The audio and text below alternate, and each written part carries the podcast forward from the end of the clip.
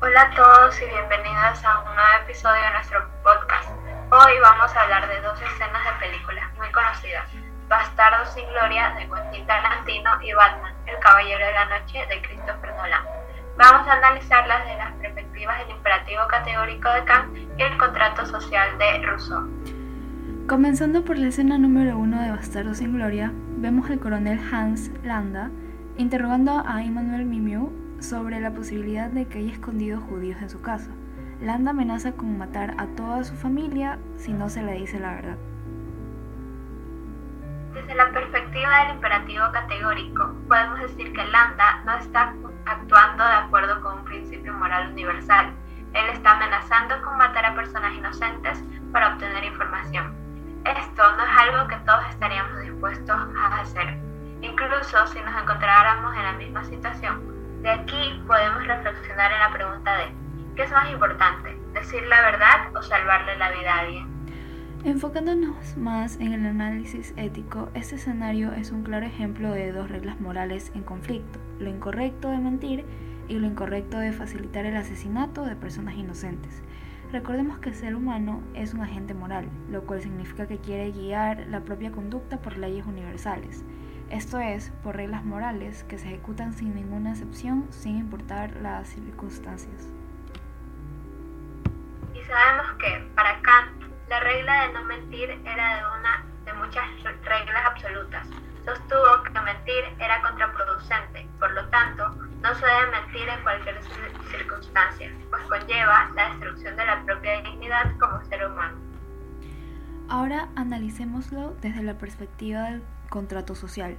Podemos decir que Landa está violando el contrato que tiene con la sociedad.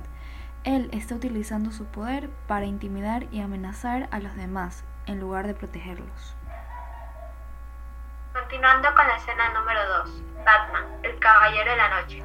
En la segunda escena vemos al Joker ofreciendo a los ciudadanos de Gotham la oportunidad de salvar a uno de los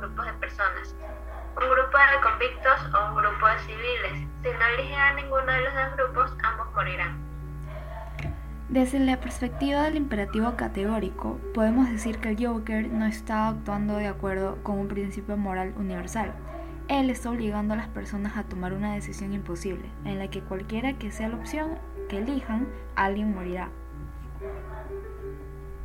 Para la perspectiva utilitarista, todo castigo causa daño y en consecuencia todo castigo es malo en sí mismo. Sin embargo, desde el punto de vista general de la gente e incluso de la ley, quienes han cometido delitos contra otros, como asesinar, robar, mutilar, etc., deben y merecen ser tratados mal. Es una cuestión de justicia. Si uno daña a otros, la justicia requiere también que el otro sea dañado, que pague por sus acciones. Exacto. Esto nos lleva a la formulación antigua que dice ojo por ojo, diente por diente. A esta idea se lo conoce como retribucionismo, esto es, que se debe pagar de la misma forma en que se actuó. Ahora pasemos a la perspectiva del contrato social. Podemos decir que el Joker está violando el contrato que tiene con la sociedad. Y podemos visualizar cómo él está creando una situación de caos y terror en lugar de promover la paz y el orden. Para concluir, las dos escenas que hemos visto nos muestran cómo el imperativo categórico y el contrato social pueden ser utilizados para analizar las acciones de los personajes. En ambos casos, podemos ver que los personajes no están actuando de acuerdo con principios morales universales y que están violando el contrato que tienen con la sociedad. Y por último, procedemos a las reflexiones finales.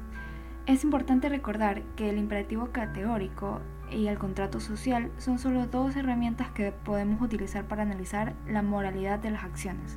No son perfectas y no siempre nos darán una respuesta clara sobre lo que es correcto o incorrecto.